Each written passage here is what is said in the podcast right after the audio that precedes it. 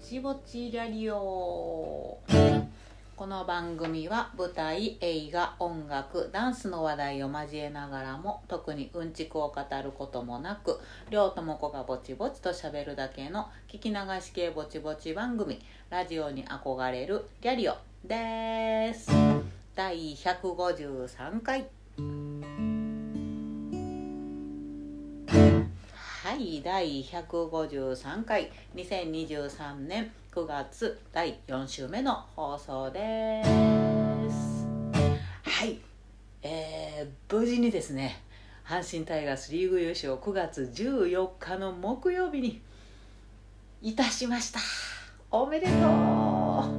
改めましておめでとう。ありがとう。いやいやいやいやあの先週はねもうするよねって言いながらもまだした胴上げを目にしてないっていう状態で喋っていたのであの嘘なんですよね。だから今週には、えー、もう胴上げをね見たという状態で今お話しすることができているわけですね。本当に嬉しかったですね。いやもうあのしばらく心の阪神フィーバーは私の心の中に続くので、えー 鬱陶しいと思う方もいらっしゃるかもしれませんけどあのそんなにねそんなに一生の中で何回も味わえるものではないので、えーと、ここは一つ許していただきたいと思いますですよ。いやもうほんまにもうまあ私の SNS もあの予告通り、えー、優勝して数分後には全部アイコンをあのタイガース仕様のの自撮りに変えさせていただきましてですね。まああらかじめ準備しとったわけですね。はい。でね本当にもうあの涙が自然とねもう出てきましたね。もう決まった瞬間にもうこらえてたものがドワーッと。溢れてきて。でまあこうやってやいのやいのと日々言っていたのであのすごい友達からめっちゃメールとか来たんすよ。誕生日か正月かぐらいの感じで「りょうちゃん優勝おめでとう」あこんなこんな反応があるんやと思ってびっくりして。だからこのリャリを聞いてくれてはるリスナーの方やったりとかあの普通にね私と普段仲良くしてくれてる人とかが。ほんまハッピーバースデーぐらいの勢いで「優勝おめでとう」ってメッセージをねくれてね ほんまにあほんまに嬉しいわと思って「ありがとう」って私が言うのもなんか変なんやけど。ほんまにありがとうでしたね。ほんま阪神タイガース素晴らしいシーズンを見せてくれまして本当にありがとうございます。感動ありがとうやな。ほんまにもう選手みんな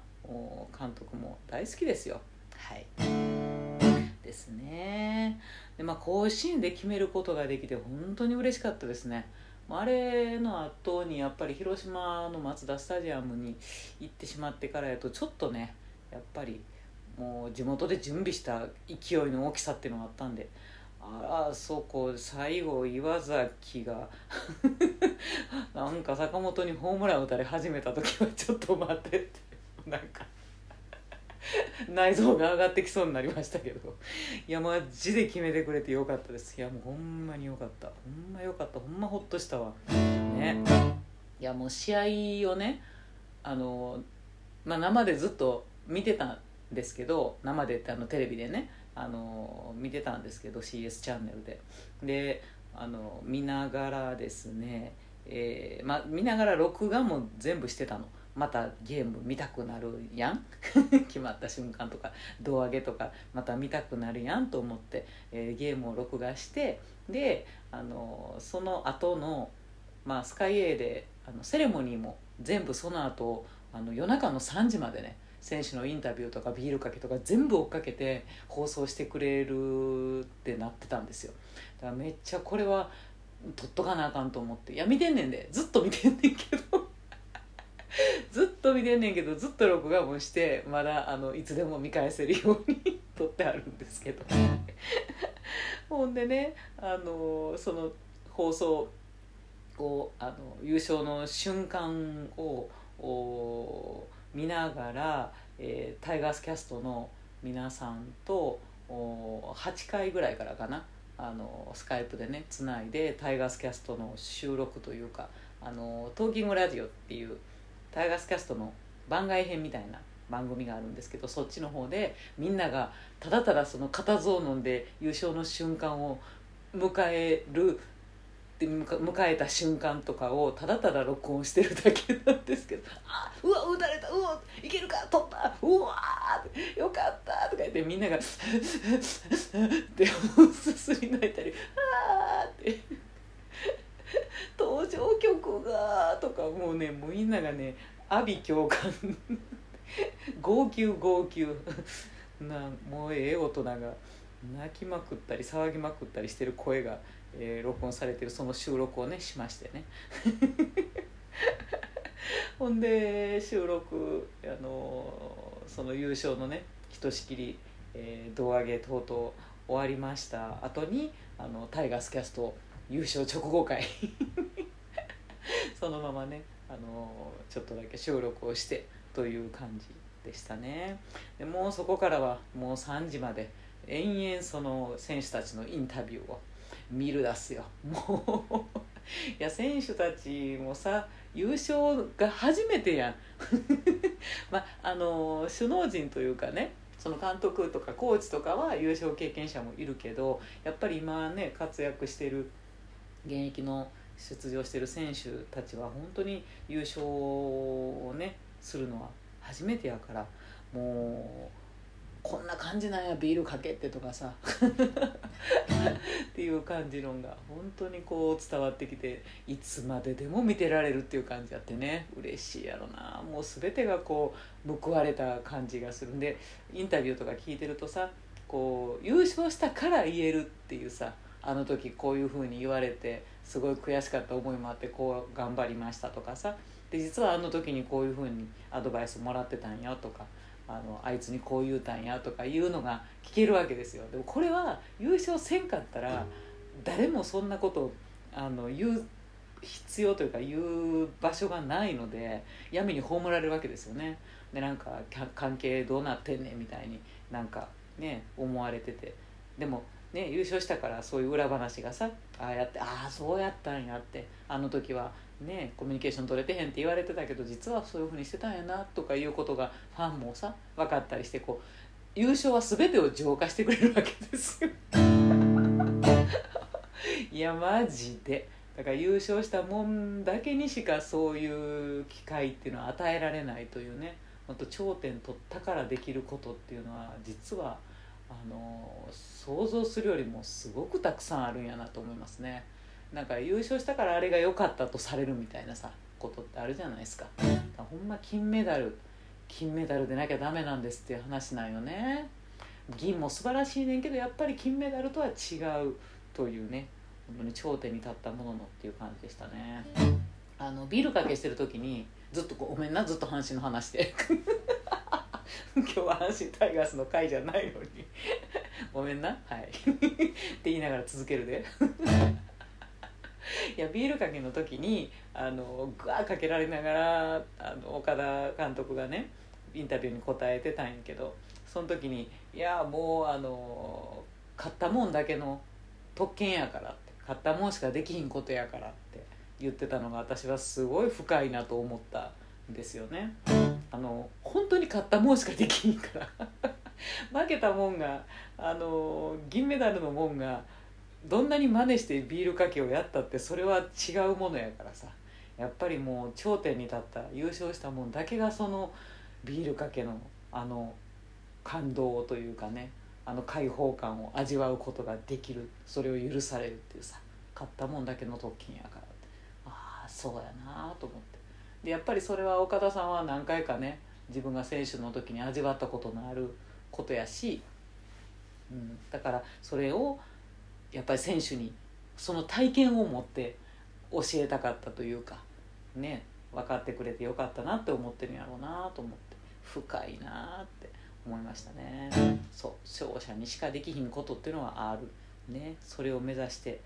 みんな頑張るけどなかなかみんなが手に簡単にできるものではないっていうねそのスポーツのねなんかいろんなことの縮図を見たようなっていう感じがしまして本当にもう延々見ておばあちゃんポロポロ泣いてましたね。はい。いやいや感動的でした。ほんでこの間あの9月のね17日にえっと私三十何年ぶりぐらいに甲子園に阪神タイガースの応援に行けたんですよ。いやもうすごい嬉しかったんですね。あのそれもタイガースキャストのあの座長のね千年さんがあローソンデッキシートっていうさすごいのができてんのね。アルプススタンドの一番上にいや信じられへんぐらい上やから めっちゃ階段登っていくのに乳酸パンパンになんねんけど太ももが。っていうあの一番上のね風通しのええところにねなんか素敵なバーベキュー会場かみたいなあのデッキシートボックス席があるんですよ。でそこに16人入ることができてでタイガースキャストのメンバーが本当北から南からほぼ全員ねそこに集合して一緒にあの買ってきてくれはったおつまみとかを食べながらビールをガンガン飲みながら試合を見るっていうさもう夢のようなひとときやったな。でもうタイミング的にもしかしたらそのね歴史と取ってくれたかった17日に優勝を決めるかもしれんっていう流れになってきたからもうなんかみんな鼻血出そうな気持ちでさ。いたんやけど。まあまあまあまあ幸いというかなんというかあの17日を待たずして優勝をね阪神は決めたから。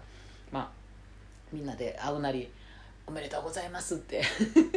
言うて。まあちゅうてもほんまにタイガースキャストのメンバーって私その16人ねあの自分含め16人か。あのだかお会いしたことがある人は本当に2人ぐらいなんですよ。あとは電波の中でこうあのつないで喋ってるけどそれ電波上のことであってお顔を見たことは本当にほとんどの人なくて初めましてだったんですよ。だから声を聞くと「おお何々さんですね」みたいな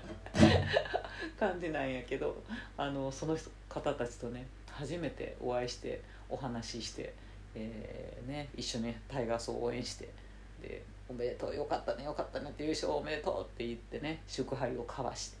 いやもう本当に夢のような。えー、時間をね過ごさせていただきました。重くそその日は阪神負けよったんやけどね。なんか村上が頑張って抑えたのにもかかわらず なんか代打のやつがポンってホームラン1本打ち上がってあれ？って感じで1対0で負けてしまったんですけど。まあまあでもなんかねもう空間を気持ちよく味わえたので、えー、私はすごく、えー、充実したひとときを幸せなひとときを過ごさせていただきました。本当にあの青年さん皆さんありがとうございました。ね。ということでえーまあ、れがもう叶いまして、えー、セントラルリーグリーグ優勝ということが叶いましたので、えーまあ、次はあの日本シリーズの優勝をですね、まあ、あちらというのかそちらというのか うちの夫が言ってるのが可愛いんやけど「大きいあれ」って言 って大きいあれをねあの今度はぜひしてほしいと思いますので。ちょっとね早くタイガースが優勝を決めすぎたんであの CS をあのファイナルまでと日本シリーズまでとえらい間がね空くのよ1ヶ月ぐらいあ、ね、その間にちょっとあの試合感というのを失わないようにしていただきながらですね強いままガツガツと買っていただいて、えー、大きいあれを。大きいあれをぜひ私たちに見せてください。いやマジで大きいあれしたらもう大事大事件やからな。はい、えー、ぜひ楽しみにしたいと思います。まあ今週はちょっとだからヒッティングマーチ休みますけどまたあの来週再来週あたりからねえー、ヒッティングマーチも再開しつつ、えー、やっていきたいと思いますんでねあのうるさがらずに楽しんでいただけたらと思います。というところで今週のトークテーマ。両ともこのぼちぼちリアリオではな毎週一つテーマ決めて喋ることにしとるんよ。テーマの頭文字あ行から和行の50音順でな両友子が喋ってみたいワードを選んで進める方式なんや。今週は「魔行」「まみむめも」の中から「もったいないやで」せえー、ということでうちのおばあちゃんに出てきてもらいました。おばあちゃんはそうですね母方のおばあちゃんですね今のは。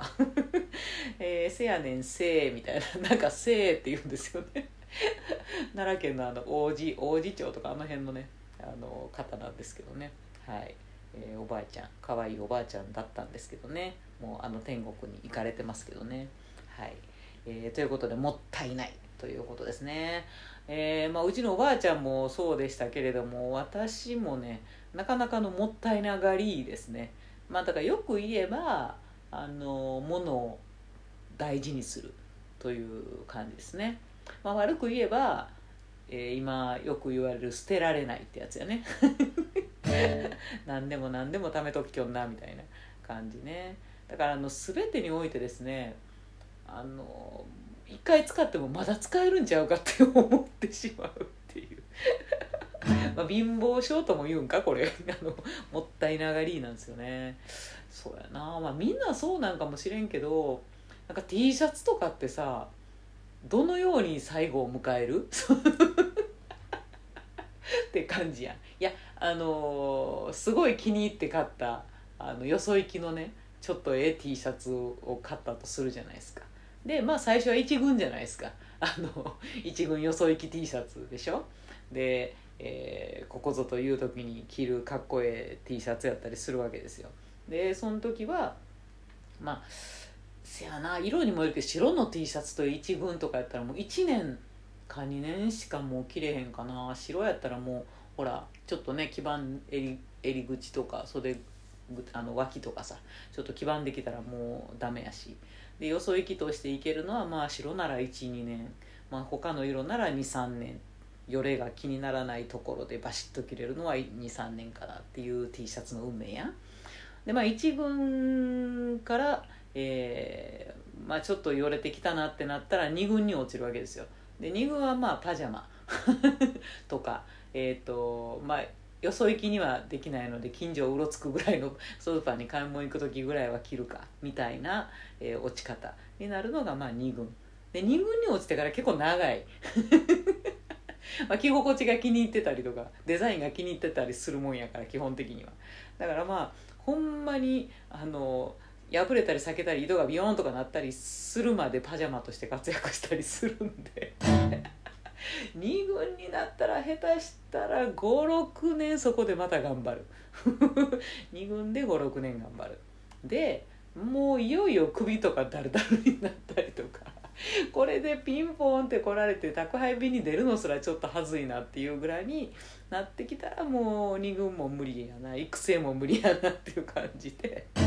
えー、もう廃棄の方向に行くわけなんやけど。で廃棄、まあ、それでゴミに出すのもあれなんですよ。あのうちではその廃棄の前に一仕事衣類にはしていただくっていうの習わしがあって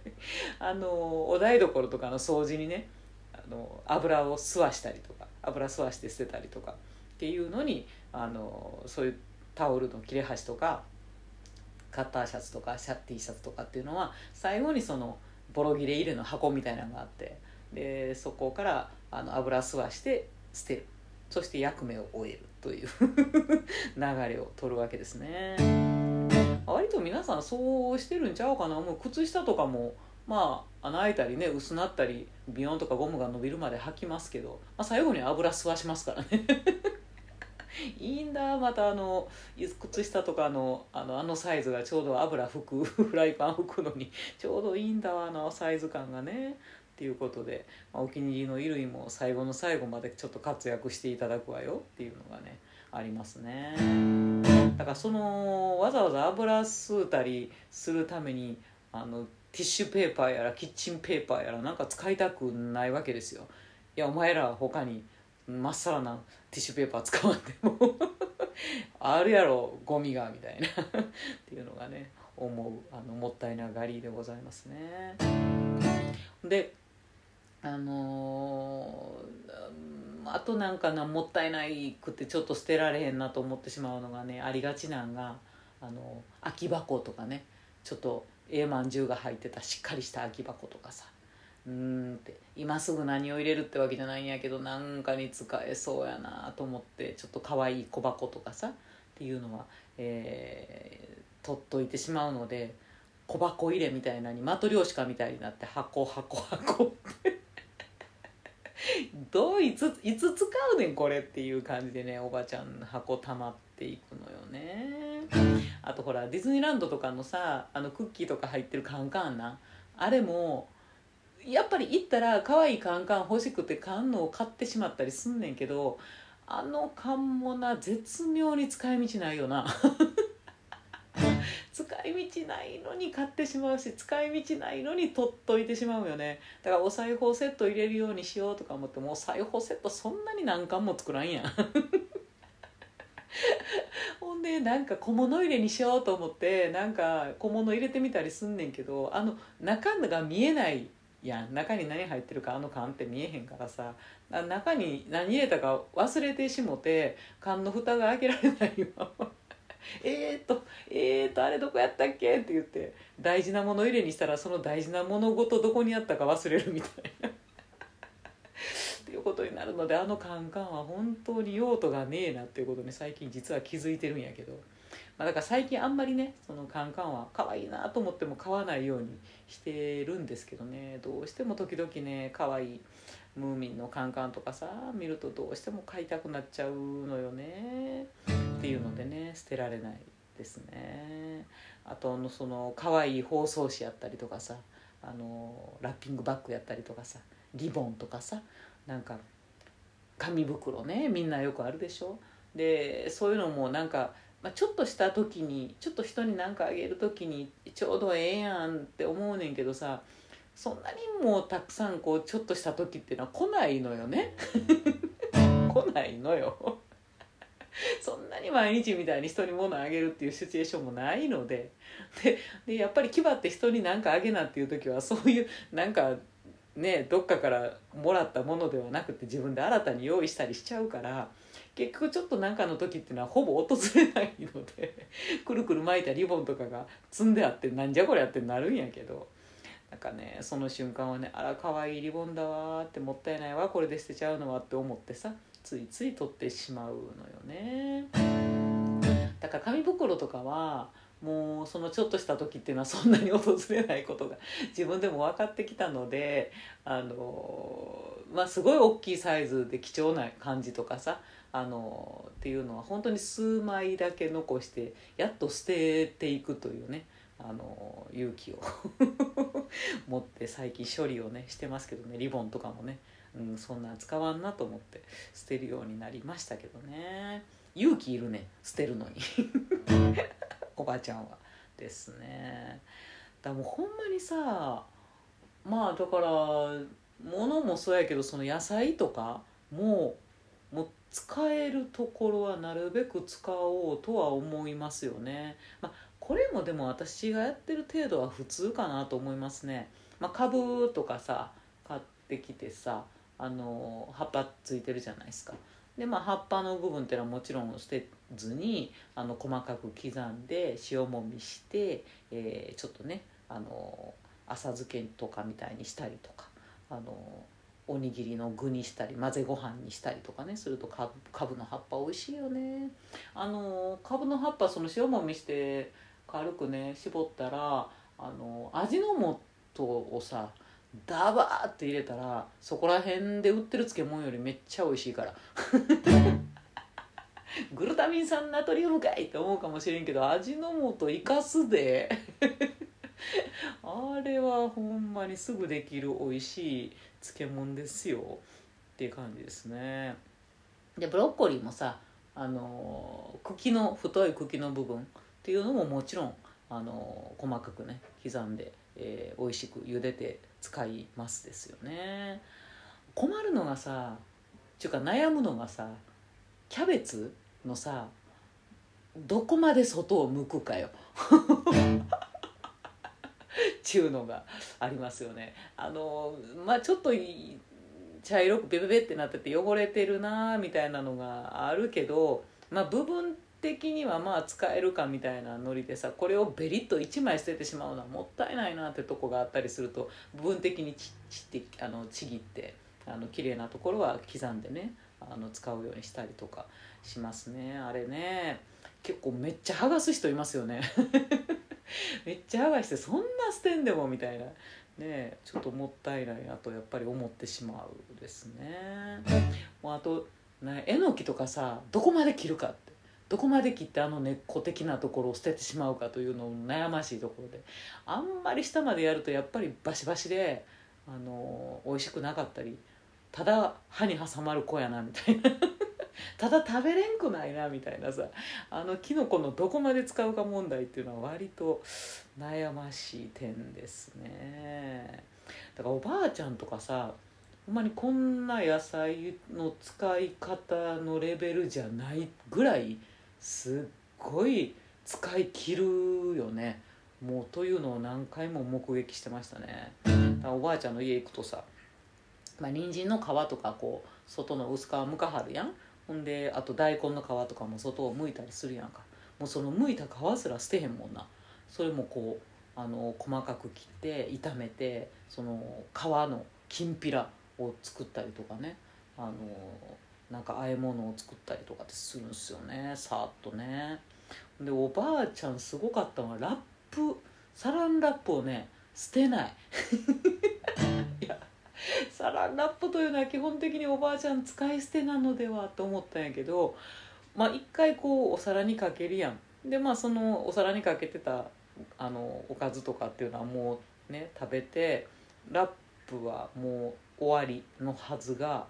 まあ洗ったりとか乾かしたりとかして 使うんすよ。また再利用するんすよ。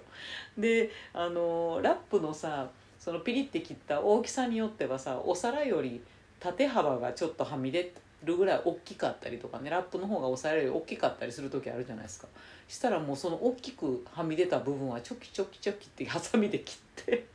今度そのあの切れた部分っていうのを小皿に使うために このなんかどっかにヒュッてかけてあったりすんのよ。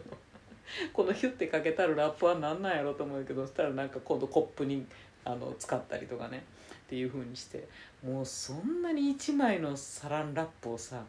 いつまで使うかっていうともうくっつかなくなるまで使う。ただのなんかナイロン袋みたいになってしまうまで使うみたいなさ。すんごいなと思ったもんね。あともうあのお茶っ葉とかあの緑茶のねお茶っ葉とかほうじ茶のお茶っ葉とかさまあお茶出がらしでまあ出してお茶っ葉だけ残るじゃないですか。したらその濡れたお茶っ葉を掃除に使うんですよ。床掃除に使うんですけど、まあ、消毒というかあのピカピカになるんですね。床がね木の床やったりするんやけど。あの下に巻いてるほこりとかをこうペタペタっとねあのくっついてくれながらこう雑巾がけしたかのような。でそれをシャッシャッシャッってほうきで履いてしたら